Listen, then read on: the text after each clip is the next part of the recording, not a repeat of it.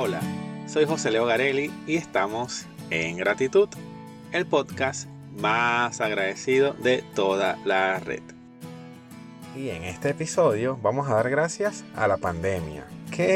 ¿Acaso tú te volviste loco, José Leo? ¿Cómo tú vas a dar gracias a esta situación tan terrible que estamos viviendo toda la humanidad en estos momentos? Y sí, porque si bien no pudimos evitar la pandemia, está sucediendo, me he dado cuenta de que hay algunas cosas que sí podemos agradecer a pesar de todo lo malo que también ha causado. Pero eso no es todo, porque además de dar gracias, también les voy a compartir varios ejercicios que nos ayudarán a liberarnos del drama y a mirar esta situación desde otra perspectiva. Y ya vamos a ver que seguramente algo bueno vamos a sacar de toda esta situación. Recuerden además que mi objetivo siempre es mostrar otro lado u otra forma de ver las cosas. Así que ojalá y sea del interés de todos ustedes mi punto de vista sobre el coronavirus.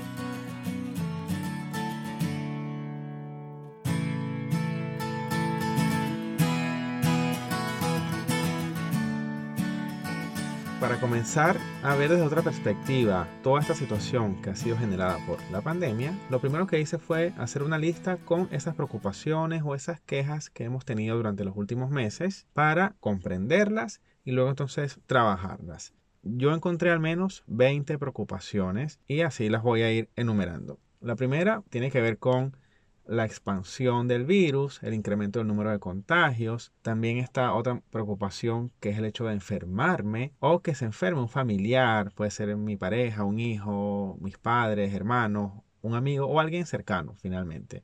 No solamente está el miedo o la preocupación a enfermarme, sino a contraer el coronavirus y contagiar a alguien. También encontré otra preocupación que se repite muchísimo es el miedo a morirnos o que se muera alguien cercano y además no poder asistir a su funeral. Siguiendo con estos temas de salud, también encontré la preocupación que puedo sentir por tener a alguien hospitalizado, conectado a un ventilador, por ejemplo. Y hay otras situaciones relacionadas con la salud, pero que no tienen que ver con el coronavirus. Puede ser que yo me enferme de otro padecimiento, pero no pueda ir al médico por miedo a contagiarme en el trayecto o en el mismo centro de salud.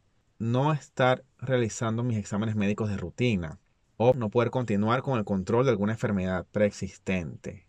Y ya pasando a otros temas, tenemos por ejemplo el miedo a perder el empleo, también está el miedo a cerrar mi negocio y dejar sin empleo a varias personas. Entonces no solamente me afecto yo, sino también a todos mis empleados. Como consecuencia de lo anterior también puede estar entonces gastarme los ahorros, quedarme sin comida y no tener cómo comprarla. También puedo estar agobiado por la situación de la enfermedad en la zona en la que vivo, en mi ciudad, la región, el país, bueno, en todo el mundo. Si estoy trabajando, entonces me puede estar preocupando cómo concilio mi vida laboral con la familiar, suponiendo que estoy en teletrabajo junto con otros miembros de mi familia, entonces estar 24 horas todos juntos puede ser un gran desafío y eso a su vez también puede llevarme a estar preocupado por discutir o separarme mi pareja, como seguramente ya habré escuchado por ahí algunos casos, otro tema que también se repite muchísimo en mis amigos con hijos es que no le pueden prestar la atención que ellos están demandando, a pesar de estar en la misma casa. Los hijos no, no, entienden que yo sigo trabajando, ellos están todo el día pidiendo, pidiendo, pidiendo, y yo no puedo entonces responderles a sus necesidades, y eso me genera también cierta angustia, cierta frustración. Otro tema tiene que ver con no tener tiempo para mí, no poder salir y ver a mi pareja si vive en otra casa,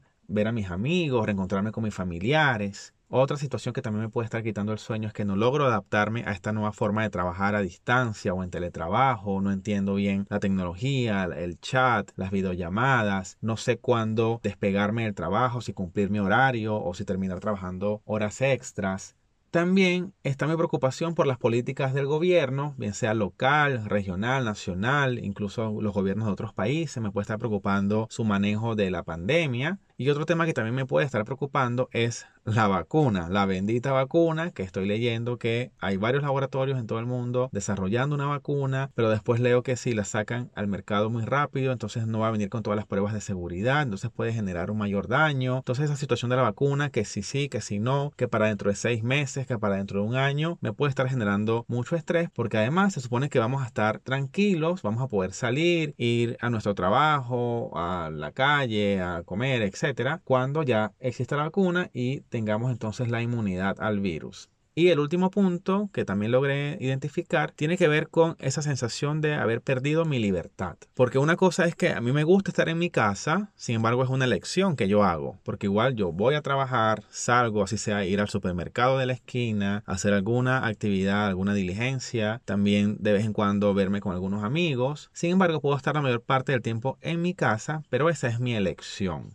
Ahora, cuando a mí me están obligando a estar dentro de mi casa, allí mi cerebro, mi mente entiende que nos están obligando, nos están como castrando ese derecho que tengo yo a ser libre y eso nos está generando muchísimo estrés, muchísima frustración. Así que esta es la lista que logré construir y aquí quiero destacar que la gran mayoría de estas preocupaciones, si las vemos al detalle, ya las hemos vivido antes. La diferencia está en que ahora todas estas preocupaciones están juntas o van ocurriendo de forma simultánea. Así que el primer ejercicio que les quiero regalar es que cada uno pueda hacer su propia lista de preocupaciones. Para lo cual vamos a tomar una hoja de papel y un lápiz y vamos a ir escribiéndolas una por una hasta que ya no se nos ocurra nada más. ¿Y por qué les digo que las escriban de puño y letra? Porque se ha demostrado que cuando uno hace este ejercicio, transfiere al papel esa preocupación, esa emoción negativa, o por lo menos comienza el proceso de sanación y de ir liberándonos del drama, a diferencia de si lo hacemos en un teléfono celular, una tablet o un computador.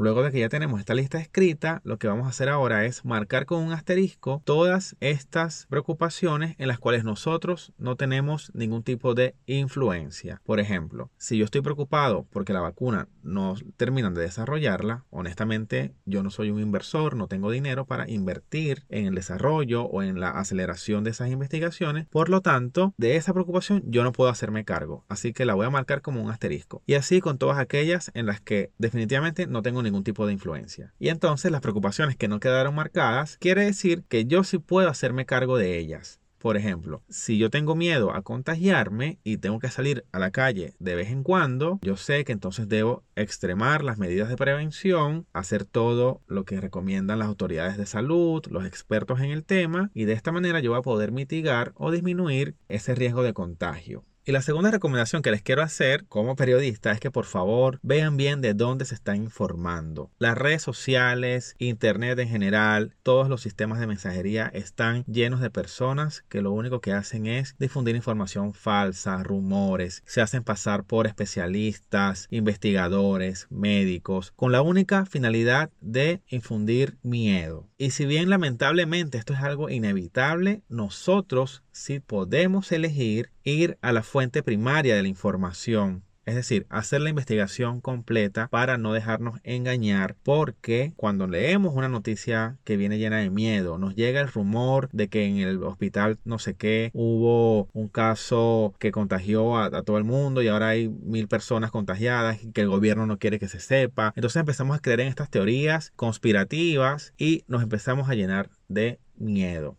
Y ya sabemos que el miedo, cuando se activa en nuestro cuerpo, lo que hace es liberar hormonas de estrés que nos debilitan y nos hacen más propensos a enfermarnos, que es justamente lo que queremos evitar. Otro tema relacionado con esto tiene que ver entonces con la hora en que leo las noticias. Mis amigos y familiares casi que se enorgullecen de decir, José Leonardo, yo cuando me levanto lo primero que hago es revisar las noticias. Antes de acostarme veo las redes sociales, reviso algunas noticias y luego me quedo dormido. O sea, si vamos a comenzar nuestro día con esa carga de negatividad o vamos a terminar el día con todo este miedo, este sufrimiento, todas estas desgracias, no podemos esperar tener un sueño reparador, porque lo último que nuestro cerebro de forma consciente absorbió del día es toda esta cantidad de noticias que lo único que hicieron fue generarnos más miedo. Entonces de verdad no esperen tener un sueño increíble, dormir las 8 horas y levantarse el día siguiente súper descansados porque nuestro cerebro estaba en otra. Y lo mismo es que si comenzamos el día de esta manera, entonces ya pasamos todo el resto del día con este estado de negatividad. Pero, ¿cómo puedo yo agradecer en estos momentos? ¿Y por qué voy a dar las gracias por lo que tengo cuando hay muchísima gente sufriendo, José Leo? Esto no tiene ningún sentido. Si te has hecho estos mismos cuestionamientos durante estos últimos tiempos, déjame decirte que por un lado está muy bien que podamos conectar con los demás, identificarnos con su dolor o con su mala suerte, con su sufrimiento. Sin embargo, también es bueno que nosotros hagamos el ejercicio de detenernos a pensar que sí tenemos nosotros en nuestra vida y poder dar gracias por ello. ¿Y por qué? Porque de lo contrario, podemos estar en presencia de ese sentimiento de no merecer ¿Y de dónde sale ese sentimiento de no merecer? Probablemente está asociado con la forma de crianza en nuestra infancia. A lo mejor yo de pequeño sentía que tenía ciertos privilegios por encima de mis hermanos o de mis primos o amigos y eso de alguna manera me hacía sentir mal. O incluso puede ser que ya en la edad adulta, por ejemplo en mi trabajo, me tomen en cuenta para el ascenso o para liderar proyectos importantes y a mis otros compañeros no. Entonces allí se me genera un sentimiento de culpa o de no merecer. Caso similar a lo que sucede actualmente. Entonces si yo estoy bien, pero el otro no, mi cerebro puede estar procesándolo de una manera similar y decir, oye, no me siento bien, me siento culpable porque yo sí tengo mientras los otros no. Sin embargo, no reconocer nuestro bienestar, nuestros logros o aquello que nos sale bien o que no nos afecta es simplemente un atentado contra nuestra autoestima. Por temas sociales es mucho más aceptado que todo el día estemos hablando de nuestras penas, quejándonos, pero cuando reconocemos y hablamos de nuestros éxitos, siempre tenemos como ese miedo, ¿no? De que alguien venga a pedirnos cuentas por ello. Entonces el mensaje aquí es entender que nosotros, nuestro cuerpo, nuestra mente, nuestra psique, también necesita de estos pensamientos de gratitud para que contribuyan con nuestra autoestima, nuestra valoración, nuestro sentimiento de merecer y que esto no tiene nada que ver con dejar de ser empáticos o de conectar con el otro.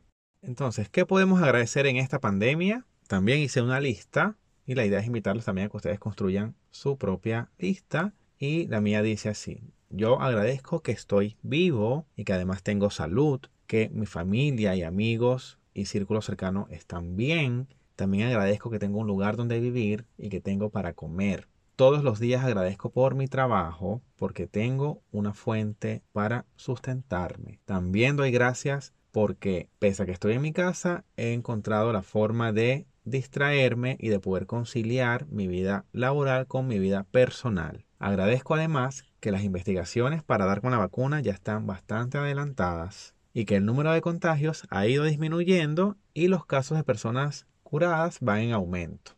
¿Qué pasa si perdí el empleo?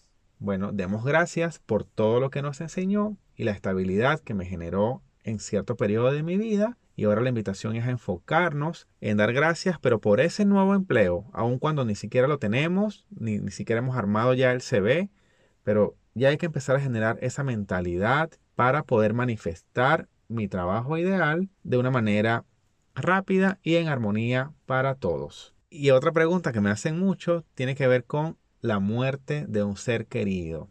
Este es un tema bastante profundo y extenso y que planeo abordarlo en otro episodio sobre la gratitud y la muerte. Y ya para ir finalizando, también me gustaría invitarlos a hacer este último ejercicio en el que vamos una vez más a escribir con nuestro puño y letra en una hoja lo siguiente.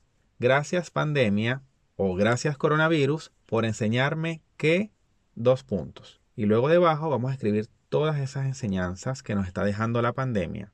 Si no te cuadra mucho esta frase, en vez de decir por enseñarme que, vamos a escribir gracias pandemia por enseñarme a dos puntos y hacemos la lista. Por ejemplo, Gracias pandemia por enseñarme que puedo ser resiliente, puedo vivir 24 horas con mis familiares en la misma casa. Gracias por enseñarme que los buenos somos más. Gracias por enseñarme a valorar mi tiempo conmigo. Gracias por enseñarme a valorar el trabajo de los demás. Gracias por enseñarme el valor de la amistad. Gracias por enseñarme lo importante de cuidar la salud. En fin, todo lo que queramos agradecer Estoy segurísimo de que vamos a llenar no solo una, sino unas cuantas hojas más de papel, porque definitivamente tenemos muchísimo que agradecer. Y si quieren seguir trabajando este tema, los invito a revisar en mi página web joseleogarelli.com un desafío que hice ya hace unas semanas atrás llamado Coronavirus y 21 días de gratitud. Bien, muchas gracias por acompañarme una vez más en gratitud el podcast más agradecido de toda la red. Yo soy José Leo Garelli y además de mi página web que ya les mencioné, joseleogarelli.com, los invito también a seguirme en mis redes sociales, Instagram y YouTube, arroba José Leo Garelli. Chao.